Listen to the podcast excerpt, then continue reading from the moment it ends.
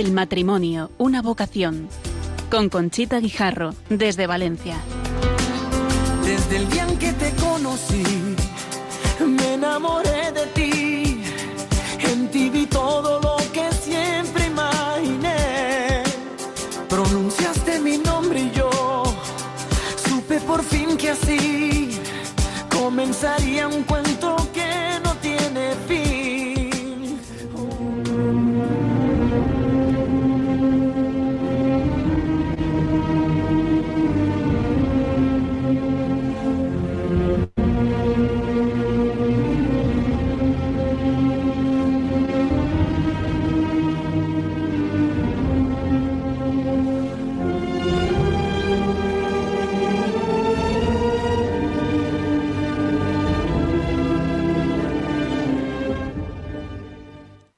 Buenas noches, queridos oyentes de Radio María.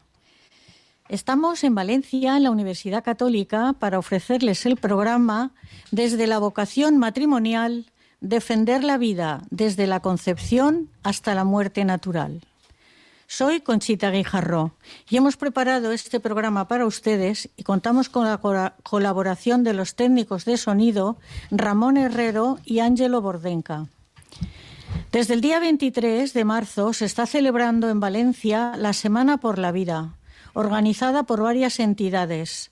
Universidad Católica, CEU Cardenal Herrera, FECAPA, Asociación de Maestros Católicos, Abafán, Sí a la Vida, Veladas 25, Provida, Casa Cuna Santa Isabel, La Luz de la Vida, Abajures, Speymarter, Parroquias por la Vida y Derecho a Vivir. De los actos celebrados, hasta el momento destacamos la Eucaristía del sábado 16, con bendición de madres embarazadas, celebrada en la Catedral por el Arzobispo de Valencia, don Antonio Cañizares, y la Marcha por la Vida a Madrid el domingo 27, que, de la Marcha por la Vida, en que los organizadores nos han dicho que acudieron unos 20.000 a Madrid. De todos modos, hubo muchas personas que no pudieron asistir, pero que con el corazón y con el alma estábamos también allí en Madrid. Hoy hacemos este programa con importantes personas defensoras de la vida y que les presentaré después de contarles que se cierra el miércoles 30 de marzo con una mesa redonda con los siguientes participantes. Mesa redonda titulada ¿La defensa de la vida puede atentar contra la libertad? Los ponentes son don Jaime Mayor Oreja, presidente de la Fundación Europea One for Us, impulsor de NEOS. La doctora María Solano Altava, decana de la Facultad de Humanidades y de la Comunicación del CEU San Pablo y directora de la revista Hacer Familia. Don Jesús Poveda Agustín, médico, profesor de psiquiatría y moderará la mesa redonda Patricia Lorenzo.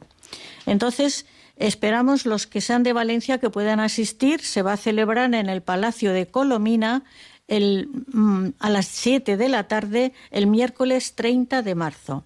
Y ahora ya les voy a presentar a los invitados de esta noche que están aquí con nosotros. Don Juan Andrés Talens, que es doctor en teología, especialidad en matrimonio y familia. Es presidente de las comisiones diocesanas de laicos y familia y defensa de la vida y también párroco de San Miguel y San Sebastián y sobre todo voluntario de Radio María. Buenas noches, don Juan Andrés. Muy buenas noches, Conchita, una vez más. Bien, seguimos presentando a los asistentes. Eh, está también María del Himalaya con nosotros, que para mí no sé qué decir de ella, se me ocurre solamente decir que es una mujer valiente, donde las haya.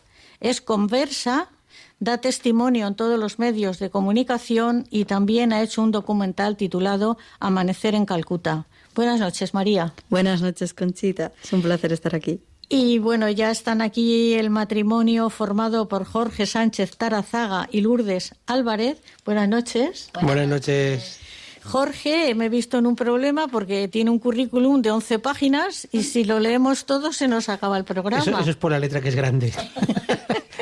Pero de todas maneras igual, se acaba pronto. Mi mejor gloria es estar casado con Lourdes. Y tener 11 hijos entre los dos y de la misma mujer. Exactamente. ¿eh? A mí me lo preguntan, dice, pero eso es del mismo. Digo, y no me apaño con uno, voy a apañar con más. Imagínate. Bueno, como verán, el sentido del humor de este matrimonio es extraordinario. Después les presentaré, bueno, después les haré las preguntas correspondientes. Pero vamos a empezar con don Juan Andrés, porque eh, tiene un compromiso y se tiene que marchar del programa. Don Juan Andrés, eh, por sus estudios siempre ha estado en comunicación con las familias, el matrimonio, la defensa de la vida, la plataforma para la defensa de la vida que se creó hace 10 años. Esta plataforma que organiza la Semana de la Vida. ¿Usted cree que ha sido eficaz la unión de tantas entidades en favor de la vida? La unión hacia la fuerza es evidente, ¿no? Además, es un deber del apostolado el vivir la comunión. ¿eh? En realidad, nosotros no vamos a anunciar nada por iniciativa propia, sino porque hemos recibido un don y es un don que hemos recibido compartido con mucha gente. Ojalá hubiera mucha más gente que se uniera a esta plataforma. Estamos abiertos, por supuesto, en todo lo que es eh, no solamente la defensa de la vida, sino el anuncio, el testimonio del don de la vida. Muy bien. Eh, cada año se esfuerzan en llegar a más personas, como veo. Vamos a tratar de si nos está escuchando alguna organización que defienda la vida y si quiere anotar. Don, don Juan Andrés, las cifras del aborto bajan muy poco. ¿Nos falta marketing a la Iglesia para decir en qué consiste un aborto? Que no es una, una, una solución, como dije. De eso María sabe mucho más que yo y te podrá esa pregunta que que sería mucho mejor. Yo lo que te puedo decir es que el aborto lo vamos a ver como una barbarie porque lo es y que realmente lo que tenemos es una ceguera institucionalizada que nos está haciendo mucho daño. El problema no es solamente el aborto, el problema es una sociedad suicida, ¿no? Como hay un refrán que dice el que aborto mata, a eutanasia muere. Eso para empezar, ¿no? Pero no solamente es el aborto y la eutanasia, es en general una cultura que ha perdido, se ha deshumanizado.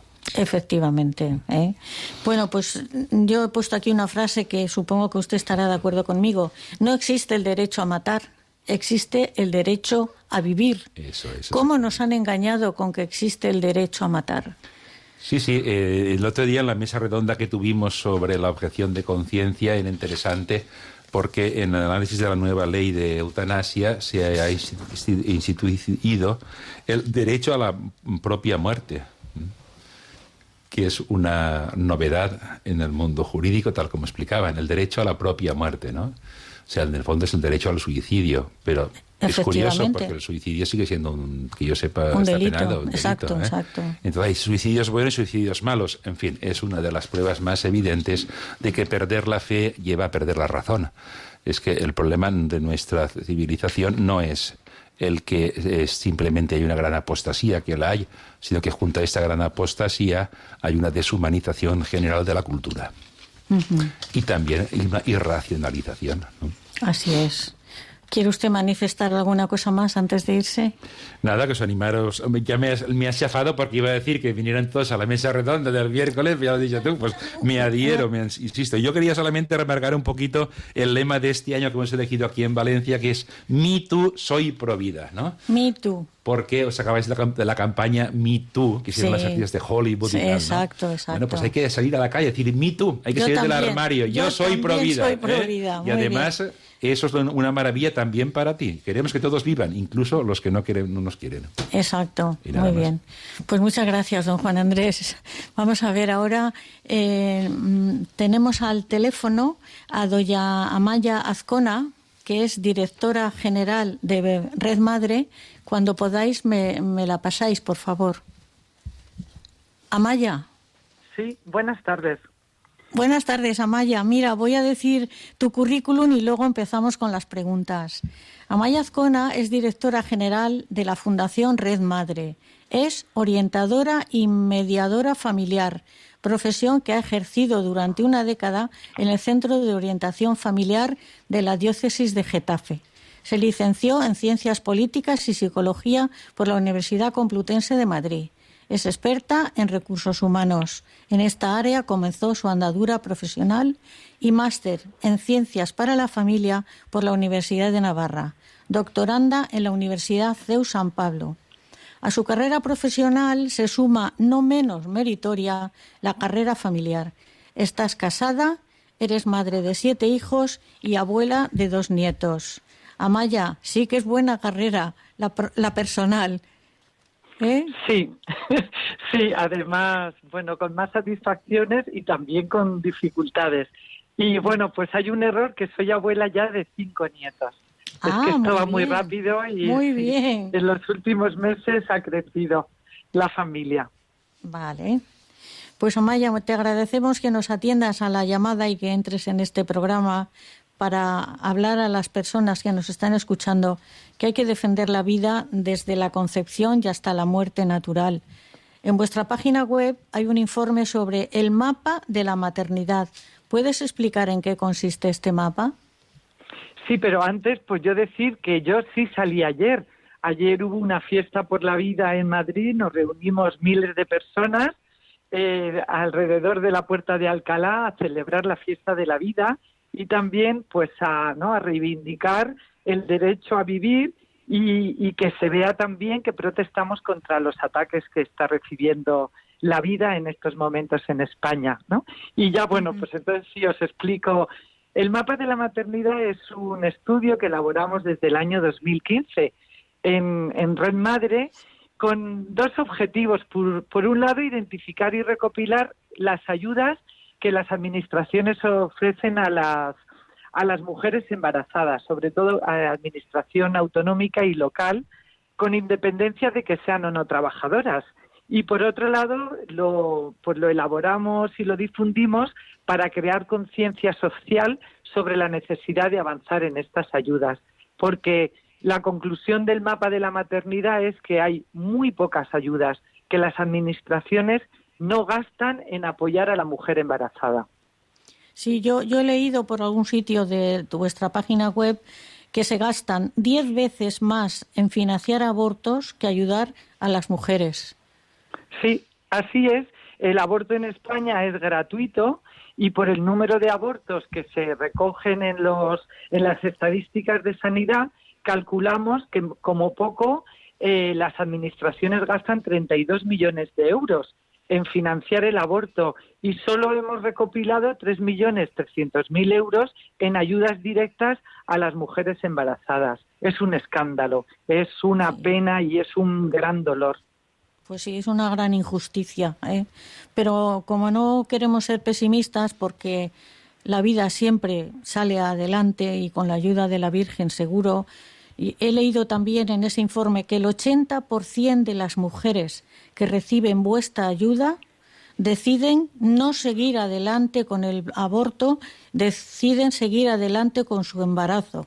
Es una gran noticia. ¿Qué ayuda tienen en España estas mujeres? Lo acabas de decir, muy poca. Sí, claro, pues eso es muy buena noticia que las mujeres que recurren a Red Madre y a otras asociaciones de apoyo como nosotros continúan con su embarazo porque son mujeres que tienen presiones o dificultades, pero ellas quieren continuar. Pero es muy mala noticia que la Administración las abandone a su suerte. Nosotros denunciamos que las mujeres embarazadas en España, sobre todo las que sufren situación de vulnerabilidad, pues están desamparadas de la administración pública y deberían estar cubiertas, protegidas por la administración.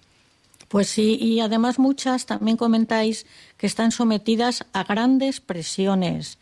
¿Cuál es la, la mayoritaria, la presión mayoritaria que les quieren influir para que aborten? Sí, pues lo que nosotros vemos primero es eso, que casi ninguna mujer quiere recurrir al aborto, pero sufren mucha presión directa, especialmente del padre del hijo que esperan. Les suele hacer un chantaje emocional grave, pues del tipo o abortas o te dejo, y como ellas tienen gran dependencia de, pues, de esa persona, piensan que abortando mantienen a la pareja. Y otra presión muy fuerte es la de los padres, cuando la mujer vive o depende aún de ellos para vivir. También el entorno laboral presiona para el aborto, o sea, son tres presiones muy fuertes. Y luego hay alguna presión indirecta que también influye en la decisión de abortar, que es el grupo de amigas, el entorno social, que entiende que la única solución a lo que consideran un problema, porque a un embarazo, a una nueva vida que viene lo consideran un problema, pues la única solución que consideran correcta es el aborto. Y todas esas presiones unidas hacen que las mujeres, muchas mujeres, se vean abocadas a abortar porque no ven salida a, su situación. Es una tragedia para cada mujer encontrarse en, ese, en esa situación. ¿En cuántas provincias de España tenéis delegaciones? Pues en casi todas. Está, tenemos 40 asociaciones Red Madre. En algunas hay más de una asociación eh, en, algunas provincias hay más de una y en algunas no estamos, pero prácticamente cubrimos toda España y donde no estamos, pues firmamos convenios con otras asociaciones que hacen un trabajo parecido a nosotros y les derivamos las mujeres que nos llaman desde allí. Por ejemplo, en Canarias hemos firmado un convenio muy importante con, con Signo de Vida y ellos allí se hacen cargo. Muy bien. Pues si te parece, Amaya, voy a dar el teléfono que tenéis 24 horas para atender a estas mujeres. Y eh, también lo tiene la centralita de Radio María en Madrid, por si no les da tiempo de anotarlo en este momento. El teléfono 24 horas para ayudar a la mujer que no quiere abortar en Red, en Red Madre es 627 56 3007. Repito, 627 56 3007. Y Amaya, si quieres decir alguna cosa más, tienes tus micrófonos de Radio María a tu disposición. Hombre, pues yo terminaría diciendo que la defensa de la vida en el seno materno es una cuestión de la dignidad del ser humano, del respeto a los derechos fundamentales que le son inherentes, tanto de la madre como del hijo, ¿no? Por ser el ser humano miembro de la raza humana y que esto hay que extenderlo a toda la sociedad, que hay que educar a todos los jóvenes, a todas las personas, eh, viendo al niño que está por nacer con la dignidad que tiene como, como ser humano. Esto es muy importante y luego pues seguir trabajando por el derecho de la mujer a elegir en libertad ser madre que es un en este momento mm, pues las mujeres no tienen una gran libertad para continuar con su embarazo. Y nada gracias pues por darme la oportunidad y desde Red Madre seguiremos trabajando en nuestra en nuestra pequeña parcela. Pues muchas gracias Amaya. Y nada a ver si el año que viene nos vemos en la en la manifestación Provida, ¿eh? Porque el año que viene tenemos que ir muchas más personas a Madrid. ¿eh? Os esperamos a todos en Madrid en la fiesta por la vida. Muchísimas gracias. Gracias, gracias Amaya. Adiós. Bueno, pues ahora, queridos oyentes de Radio María, mm, tengo prevista la, la, la entrevista a María del Himalaya, pero antes de presentarla voy a poner una grabación que me ha enviado ella sobre no digo sobre qué, escúchenla ustedes y ya seguimos con María del Himalaya. He visto, experimentado, vivenciado en hospitales y quirófanos demasiado horror, violencia, guerra, sangre, restos humanos, llanto, desesperación, angustia, ira, rabia y, en definitiva, muerte anticipada amparado todo ello por la codicia y el egoísmo de unos pocos, y el silencio cómplice, la indiferencia cobarde y ruin, y la omisión de los buenos profesionales sanitarios, que han secuestrado las conciencias o que en otros casos han rendido sus conciencias y que como Pilato ante la plenitud de la verdad han olvidado su vocación médica. No están dispuestos a jugarse nada, no están dispuestos a marcar la diferencia, no están dispuestos a salvar vidas, a custodiar la vida. Me pregunto y pregunto a la profesión médica, ¿Está la batalla en la ley de la objeción de conciencia? ¿Es el árbol tras el que escondernos? ¿Es la batalla contra la fe?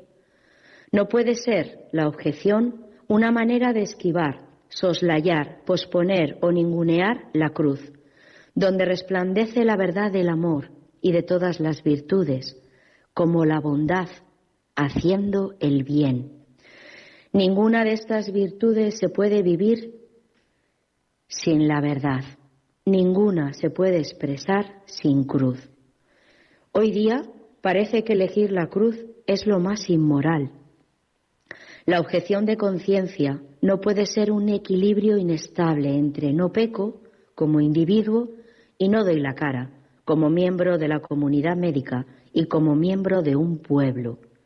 Si no amamos tanto como para pagar este alto precio de cruz, de persecución, de ignominia, es colaborar con la creación de un mundo que embriagado de cantos de libertad es ya el infierno mismo, pues la ausencia de Dios, que es la ausencia del amor mismo, nos llevará a la destrucción y a condenarnos a no tener futuro. Dijo Dostoyevsky, nada más humano que Cristo. Él marca el camino, la verdad y la vida. De hecho, la condición de posibilidad del humano es Cristo. En un mundo empeñado en matar y morir, en un mundo oscurecido, soso y desesperado, hago un llamamiento a todos los profesionales sanitarios de buena voluntad a renunciar al nombre, la reputación, la vanidad, la gloria, a renunciar a todo lo que este mundo promete y da, en honor de la verdad, para que los ciegos vean, para que los perdidos retornen y construyamos un mundo donde la luz traspase las tinieblas y la verdad destruya para siempre al príncipe de las mentiras. Démonos una oportunidad de futuro como humanidad. Dejemos entrar la cruz de Cristo en nuestras propias vidas. Rezo a diario por mis hermanos, por todos los profesionales sanitarios, y por eso me atrevo a llamarlos a la verdad. Están ustedes escuchando el programa El matrimonio, una vocación que estamos haciendo desde Valencia, en la Universidad Católica, y en el que están participando don Juan Andrés Talens, ha hablado también Amaya Azcona, y ahora vamos a entrevistar ya a María del Himalaya y darle las gracias por tu valentía y los testimonios que das en todos los medios que te llaman y por atender siempre a Radio María en mi programa El matrimonio, una vocación. María, ¿quieres contar brevemente a nuestros oyentes cómo fue tu conversión? bueno, es un placer para mí estar aquí una vez más contigo, pero esta vez en persona. En persona. Que me encanta. Exacto. Y bueno, pues brevemente, ¿cómo fue mi conversión? Es complicado, pero voy a intentar hacerlo yéndonos directamente a Kathmandú Em, aparezco allí porque ha habido algo que ha desequilibrado ya completamente mi, base, ¿no? sobre la que creía que apoyaba los pies, ilusoriamente, por supuesto. Y mm, cuando se cae esa base me quedo como en el aire, pero ves que empiezas a caer a un abismo. Y es un abismo muy sin fin, no se, no se ve el fondo, ¿no? Un pozo sin fondo es eh, cuando mi esposo me deja, después de estar compartiendo 28 años juntos de nuestra vida. Recibo una llamada de teléfono. En medio de esta llamada de teléfono hay un intento de suicidio por mi parte, que se frustra porque Dios coge a uno de mis perros y me lo lanza para impedir eh, que yo ya cometa el último de los, la última de las barbaries que podía hacer, y era quitarme mi propia vida. Después, ese sería el colofón, ¿no? Eh, quitarme mi propia vida. Bueno, Dios empieza ya ahí a revelarse, aunque yo todavía no veo nada de eso. Solo sé que peleo con un perro al que no puedo quitarme de encima, me quedo dormida y es cuando en esa llamada me invitan a ir a Nepal. Voy a Nepal. El 8 de mayo del 2017 estoy viajando a Nepal. Y mm, bueno, llego allí y me encuentro en un cruce de calles eh, con dos misioneras de la caridad. Las reconozco porque, siempre lo he dicho, odiaba eh, mi predisposición anticlerical era odiar todo lo que tenía que ver con la Iglesia. Pero había dos protagonistas a los que odiaba especialmente y a los que nos enseñan a odiar especialmente. Sí, es así. Es decir, eh, dentro de todo ese movimiento feminista y de todo ese movimiento de, ideología, ¿no? Eh, hay dos, en, en, esa época, hay dos protagonistas que, que odian y que, la, y que se ensañan especialmente. Madre Teresa de Calcuta y San Juan Pablo II. Solo tenéis, tenemos que ver qué defendían y qué tipo de testimonio daban con su propia vida, ¿no? La familia y la vida, los no nacidos.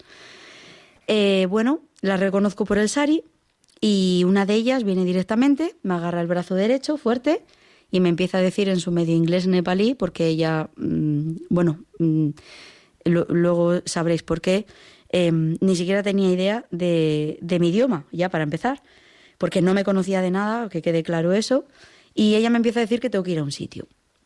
Recuerdo que recuerdo dos cosas de eso que ya me impactó y, y de lo que ya no me pude proteger. La sonrisa y la luz.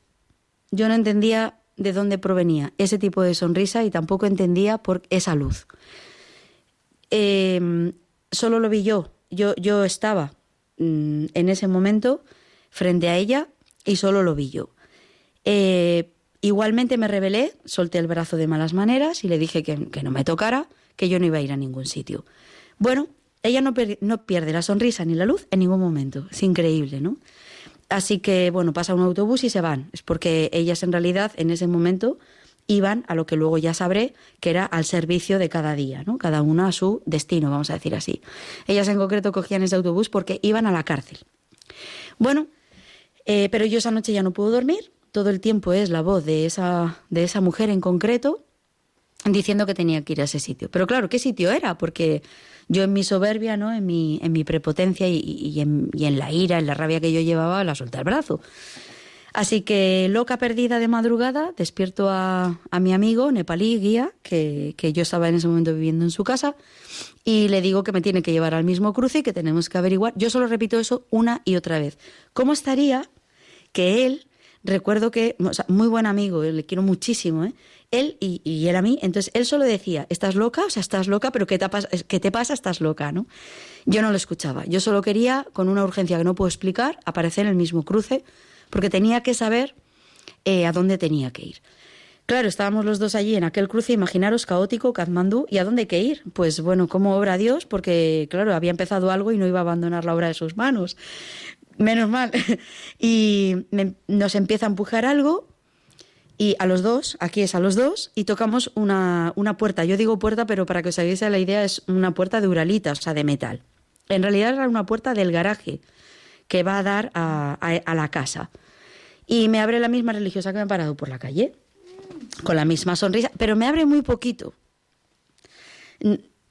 Vieron en mi mirada, cuando llegué al día siguiente, al infierno mismo. No tenían ni idea de mi vida, pero ellas todas pensaron y lo hablaron. Que, qué vida habría llevado yo, qué vida me habría tocado vivir para que en mi mirada lo único que vieron fue el abismo del infierno, ¿no? Imaginar.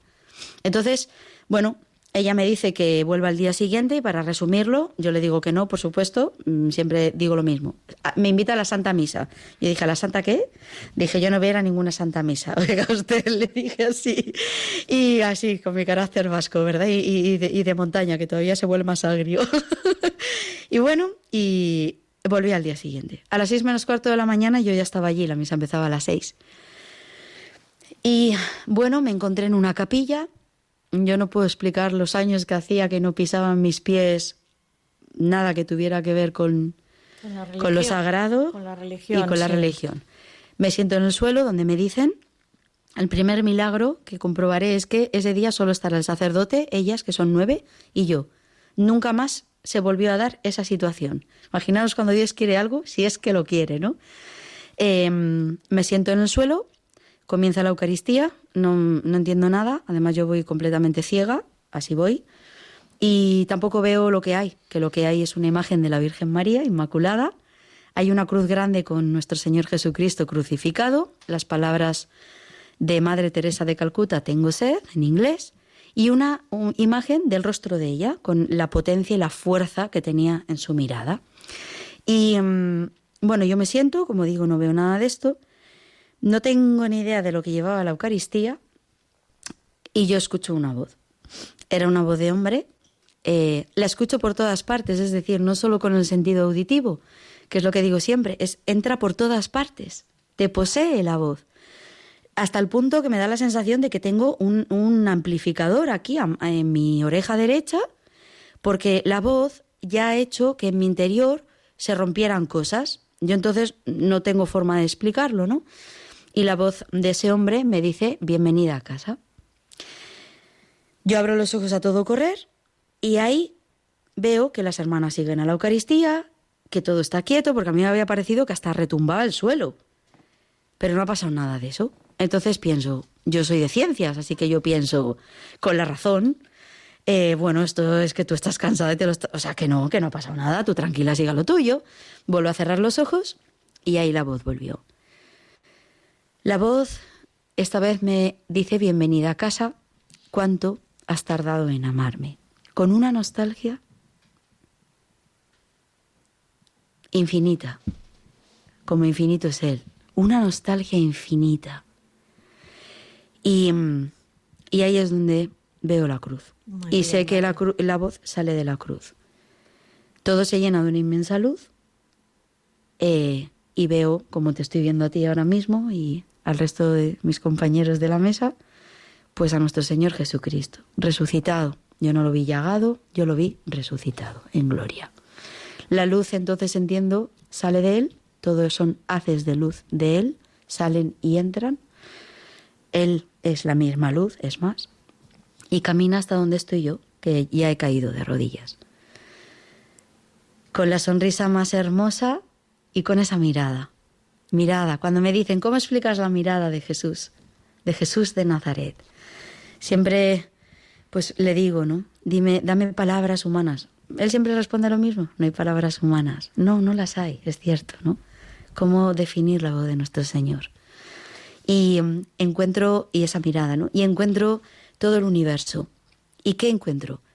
Que todo está sometido a Él. ¿Y por qué lo ha sometido en ese momento? Separa el tiempo, separa... o sea, las leyes físicas se paran. Y se paran porque todo queda sometido a Él, porque viene a buscarme. Y ahí veo lo que valgo para Él. Todo, Todo. todo. Entonces me dice que no necesito los ojos de la cara para verle, sino los del corazón. Y me da la gracia, porque todo hay que entenderlo, de que todo es gracia que viene de Él. O sea, yo, todo lo que sucede, nada sale de forma natural de mí. Es imposible. Entonces me da la gracia para que yo entienda de esas palabras que se refiere a la fe. Y lo que yo le digo, ese es el trato que sigo teniendo hasta el día de hoy, después de este idílico amor loco de cinco años, pues que ya sabe él que yo no tengo fe. Así se lo digo. Sonríe todavía más, cosa que ya me vuelve loca completamente. Y entonces, en e- desde esa sonrisa, eh, es como si me levantaran la tapa de los sesos y me introdujeran la fe, como lo que es un don. Esa es la fe que me invade y ya caigo con la cabeza contra el suelo. Estaré en esa posición todo el tiempo. ¿Y por qué eh, ese don de la fe?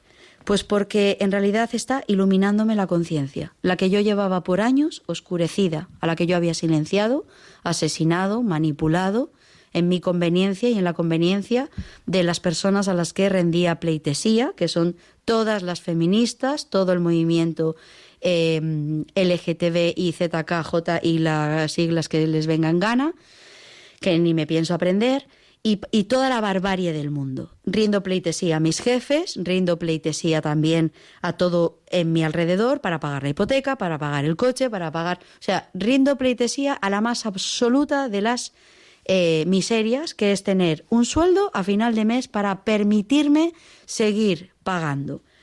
Y eso es rendir la conciencia, eso es vender tu conciencia, a un mal postor, porque ni siquiera es el mejor postor, es el peor de los postores, que es el mundo, sus mentiras, sus engaños, sus trampas, su falta de honestidad y ahora me atrevo a decir que su no juicio, no hay juicio en el mundo, no hay sentido común, se ha perdido absolutamente y no hay conciencia, porque la verdad ha sido asesinada y pretende ser silenciada.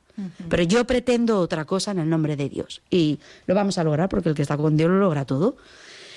Bueno, María, me nos- la ilumina. Nos estás emocionando a todos Me- los que estamos aquí. Sí, claro que sí. Por eso es- porque si no, él, ¿para qué me iba a tener a mí aquí danzando por todo el mundo de un lado para el otro? Él, que es la esperanza pura, plena e infinita, está resucitando muertos como lo fui yo y lo está haciendo para que muchos crean. Y es que muchos están creyendo. Pues, yo es que no puedo perder la sonrisa. No, no. Habéis preguntado antes, ¿no? En la entrevista a Maya. Sí. Claro, el aborto va a caer. Oja- ojalá. No, quitamos el ojalá, que es el ojalata. Sí. El aborto va a caer. Porque David tiró una piedra a un Goliat. Dios le dio la victoria. Y va a caer. Es verdad que trae exigencia. ¿Cuál? Pues esa misma carta abierta que he hecho para los profesionales sanitarios. Pero a mí me da igual. Porque Cristo ha vencido y mientras quede un cristiano en el mundo, la cruz ha triunfado y las puertas del infierno no prevalecerán sobre la Iglesia. Uno. De momento que yo sepa, somos bastantes más que uno. Sí. Ahora nos lo tenemos que creer. Y tenemos que empezar a cumplir esa frase de Santa Catalina de Siena. Si sois los- lo que tenéis que ser, el mundo arderá. Ojalá, digo yo, estuviera ya ardiendo. Yo solo sé que los corazones de las personas que ven amanece en Calcuta, que escuchan el testimonio de María Himalaya, que van presencialmente a escuchar esos testimonios, sacerdotes, obispos, profesionales sanitarios, jóvenes, ven la verdad y la acogen y se dejan embriagar por la verdad. Y a partir de ahí solo quedan dos decisiones, o decir que sí a la verdad o que no. Pero este es mi llamamiento, decir que sí, por favor, porque yo sé que ahora mismo pasa por los profesionales médicos. Ellos son los que se tienen que negar, y no solo a no hacer ningún aborto ni eutanasia. Es el llamamiento de la Virgen María a sus soldados, a los que ella puso en hospitales, en clínicas, para que se levanten, se pongan en pie, no tengan miedo, no guarden de dientes para adentro a Dios, sino que lo empiecen a sacar al exterior, saquen esa fe, llenen el mundo de esperanza y todo se haga desde el amor. Y si es necesario renunciar al trabajo, se renuncia. Y si es necesario renunciar a la, a la- al- a la carrera universitaria, se renuncia. Y si es necesario renunciar a todo lo que Cristo nos pida que tengamos que renunciar, renunciamos.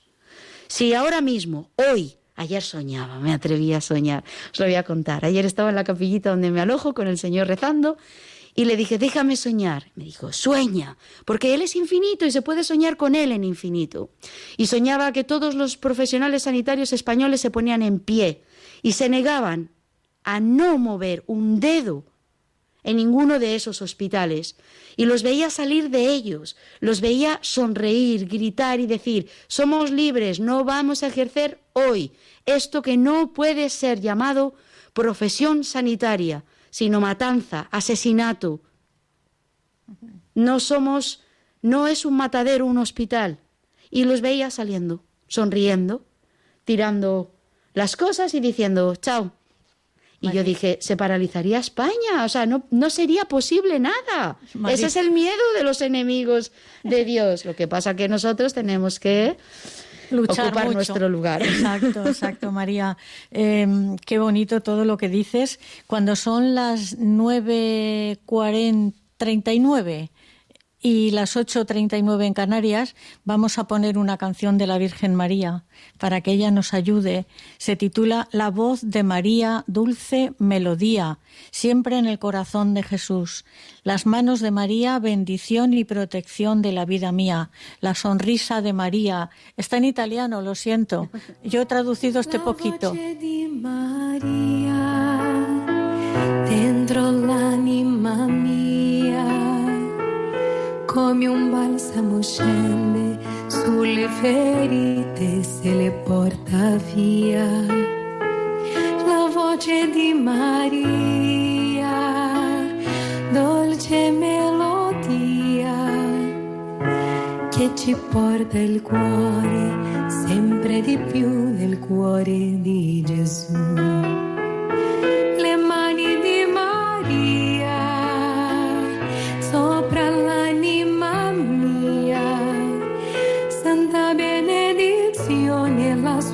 it's you.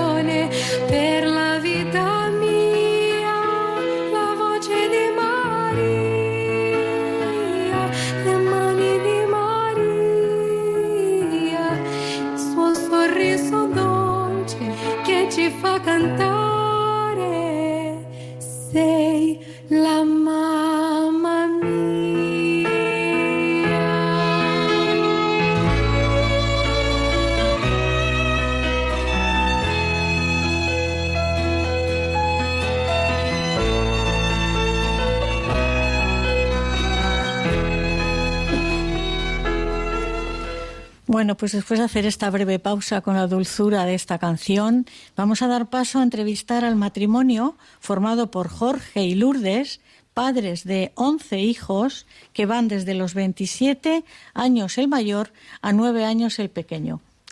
Con ellos vamos a conocer el valor de la donación mutua, del amor fiel, de la alegría constante, de la amistad sincera, de la que yo me siento una afortunada, de una fe recia, de un ejemplo de vida digno de ser copiado. Siempre están disponibles para los demás. Seguiría, pero el tiempo es corto. En radio se nos está agotando ya casi la hora. ¿Cuántos años lleváis casados, Jorge? Llevamos 28 años y cada día la quiero más. La quiero 28 veces más que cuando me casé.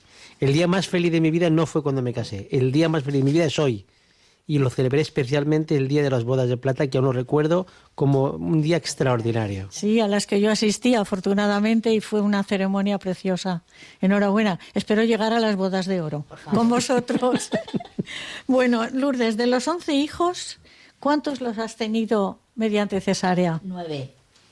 Nueve cesáreas y dos partos. La primera fue cesárea y luego dos partos y luego tal para que, oye, no se diga, se hace de todo. Y tenemos tres en el cielo. Ah, sí, es verdad, es verdad. No lo he anotado, pero lo sé. No, no, es que yo les pido cosas y los pongo ahí a trabajar, hombre. Claro, muy bien. Eh, ¿Qué te decía el médico cada vez que manifestabas un nuevo embarazo? A ver, nos decían de todo. la verdad es que nos decían de todo. Lo que pasa que es verdad que Dios da la fuerza en el momento. Entonces nosotros, a ver, nosotros vimos, eh, bueno, hubo un momento que fuimos a, a Loreto, me da emoción, voy a llorar y todo. No, no. Ella es así. Es que, hija, ¿qué te voy a decir? Las hormonas son así. Fuisteis a Loreto, ¿y Fuimos qué? a Loreto en el encuentro con Juan Pablo II, ¿te acuerdas? Sí, sí. Y entonces, bueno, nosotros empezamos, cuando nos casamos, queríamos estar abiertos a la vida, bueno, tener los hijos que Dios quisiera y tal. Pero como la mayor fue cesárea, pues un poco nos paralizó el miedo a afrontar otro, otro nuevo embarazo. Y entonces, bueno, estábamos, bueno, cagados de miedo, o sea, quiero decirte, pero paralizados. Un miedo paralizante, ¿vale? Que te paraliza la historia. Entonces, bueno, empezamos a espaciar un poco tal, pero vimos que no estábamos contentos y que no había alegría y los frutos del Espíritu Santo, a fin de cuentas, es la paz, la alegría, todo eso. Veíamos que no, que, que seguía, que seguía estando ahí eh, esto, ¿no?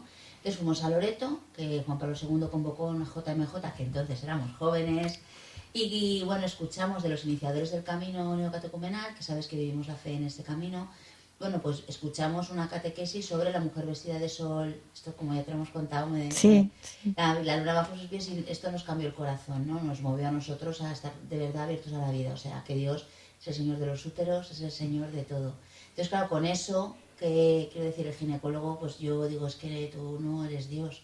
No tienes la última palabra. O sea, Claro, no tengo los hijos claro. que tú me dices que tenga que tener. Claro. Porque si cada alma es eterna y está pensada por Dios antes de la creación. Y ¿cómo te da, a y te un a nuevo hijo, pues es porque es para bien. Claro, pero Para ¿cómo le voy a bien. decir yo a Dios los hijos que puedo tener? Claro, muy bien. Es que te vas a morir. Una vez me dijo, es que te vas a morir. Digo, "Jo, has descubierto América. Compréndeme que yo íbamos con miedo y tal, pero es verdad que Dios da una fuerza y da la gracia para cada esto. Yo miro a mis hijos y digo, ¿y si la misión de la mía es ser la puerta de la providencia para que nazcan estos? ¿Quién soy yo para...? ¿Sabes lo que te quiero decir? Sí, sí, Entonces, clarísimo, clarísimo. Jorge, mm, educáis a vuestros hijos en la fe, en el, en el esfuerzo, en el compromiso. ¿Cómo los educáis para que con vuestro ejemplo, de alguna forma, pues bueno, la familia Sánchez Tarazaga Álvarez, Gracias, gracias Conchita, porque yo ya soy la tarazaga directamente. Es que se ha pedido compuesto, ahí está la explicación. Un glamour que no veas. ¿cómo, cómo hacéis para que vuestros hijos... Fíjate, nosotros decimos habitualmente, eh, decimos, hablamos de transmitir la fe y realmente la fe no la transmite, la fe la muestras. El Señor le regala la fe, es un don de Dios, ¿no? Es verdad que coloquialmente decimos así, ¿no? Es un poco lo que decía antes María, que eh, rememorando, ¿no? Haciendo suya las palabras de Santa Catarina de Siena. Al final, familia, que eso lo decía Juan Pablo II, familia, sé tú misma, ¿no?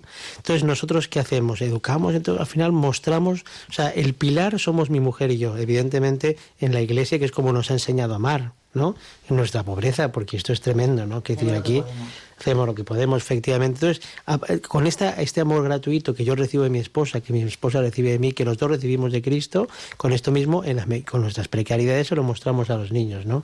Evidentemente también hay una serie de industrias humanas que es importante, porque al final pues hay una formación y todo eso es importante también.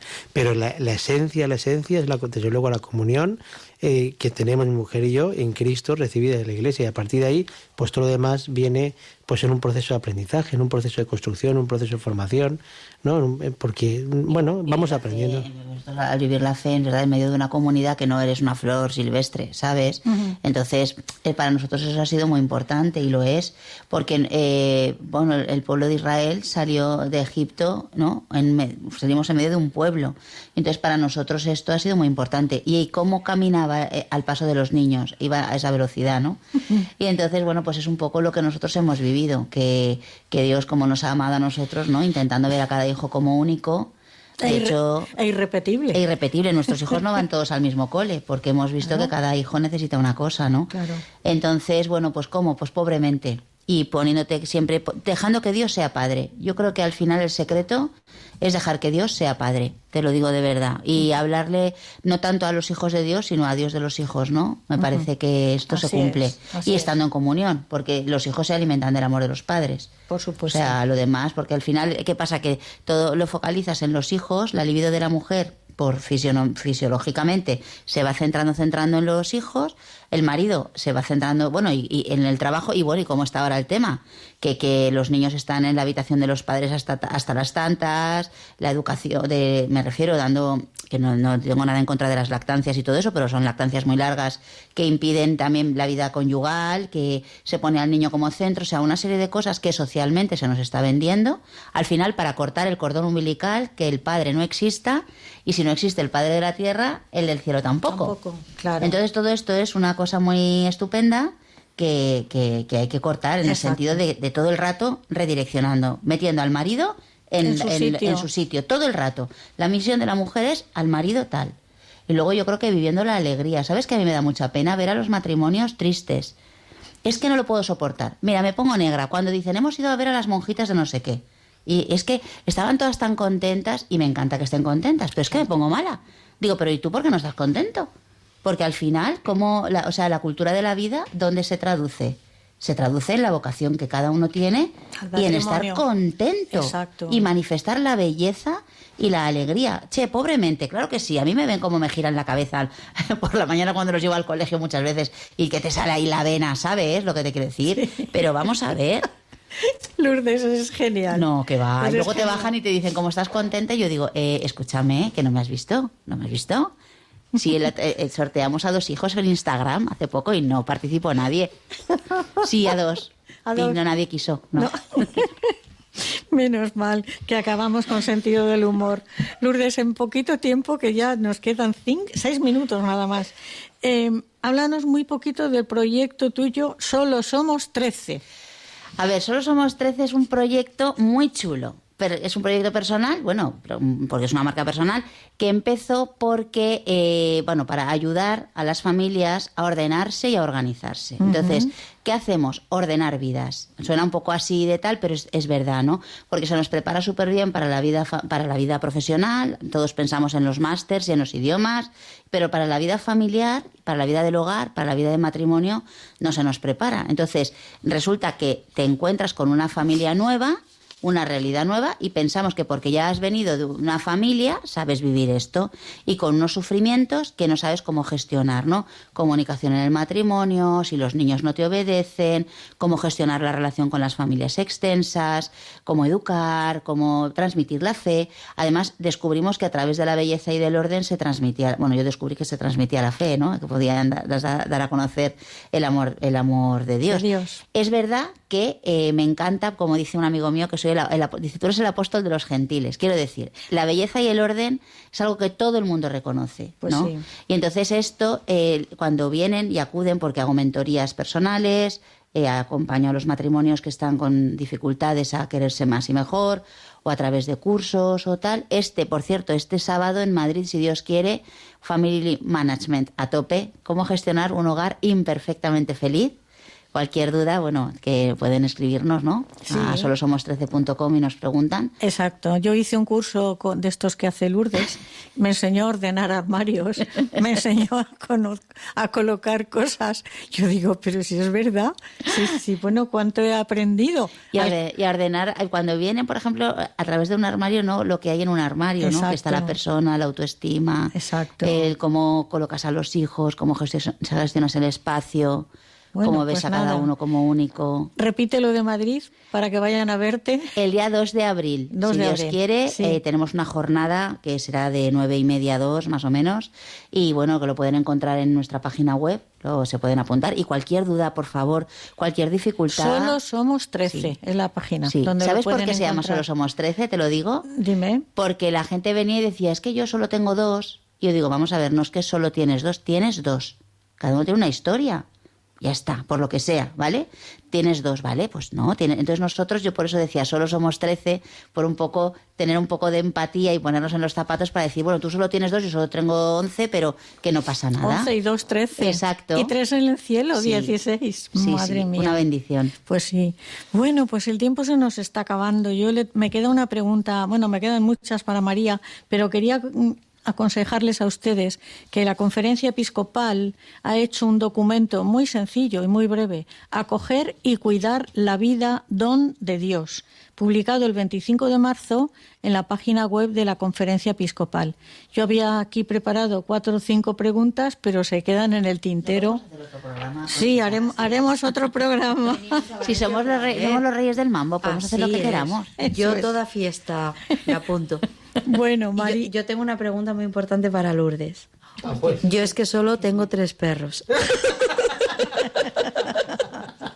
Quisiera ser 13 y tres perros, pero solo tengo tres perros. Por favor.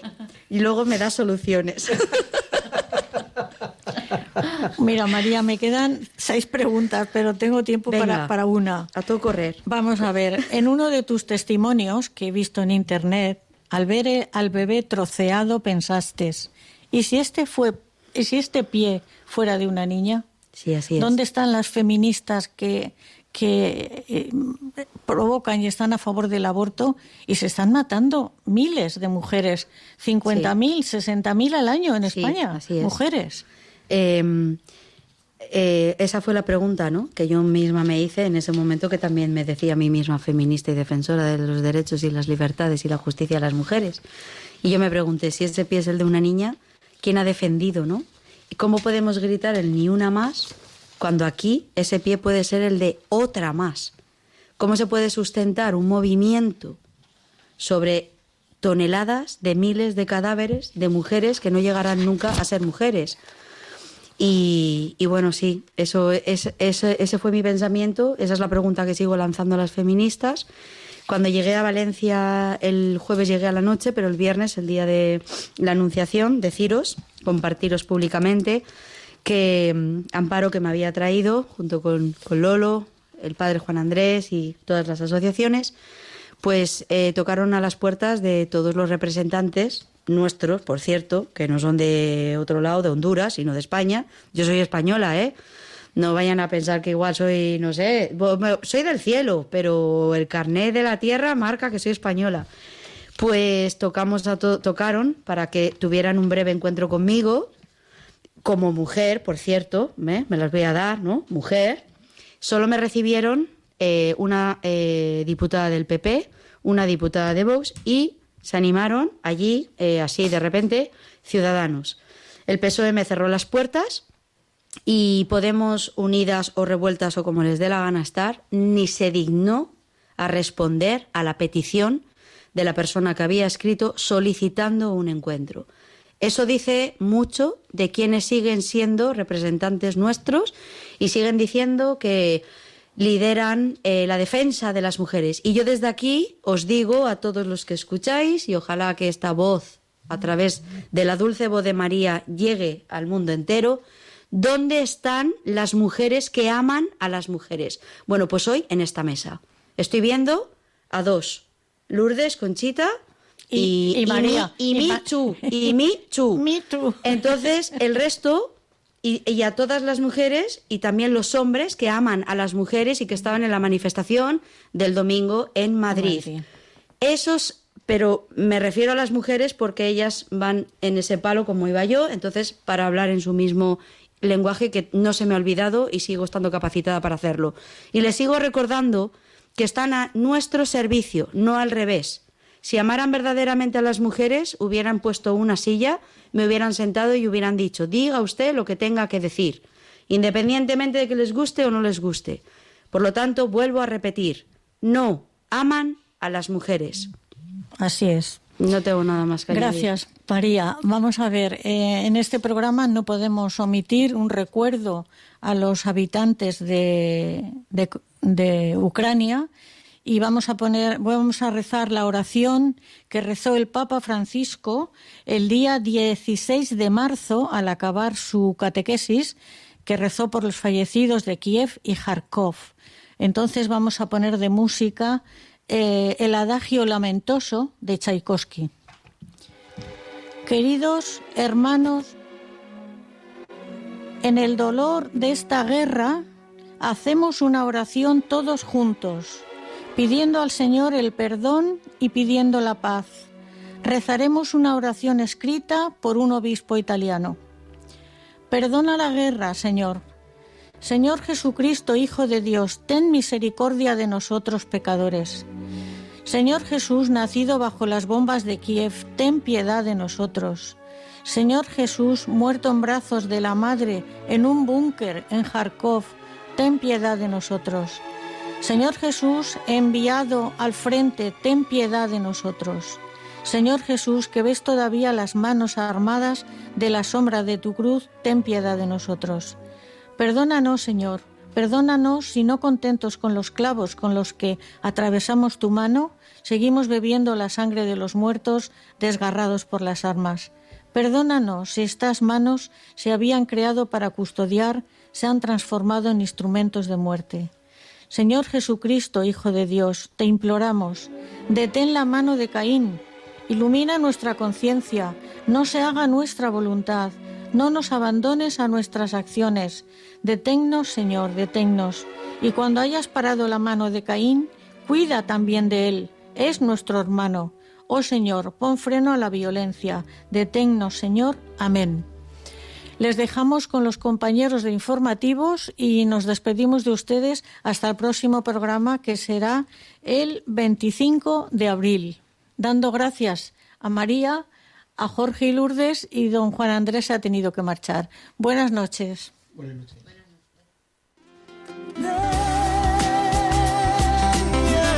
El matrimonio, una vocación. Con Conchita Guijarro, desde Valencia. Desde el día en que te conocí, me enamoré de ti. En ti vi todo lo que siempre imaginé. Pronunciaste mi nombre y yo supe por fin que así comenzaría un cuento.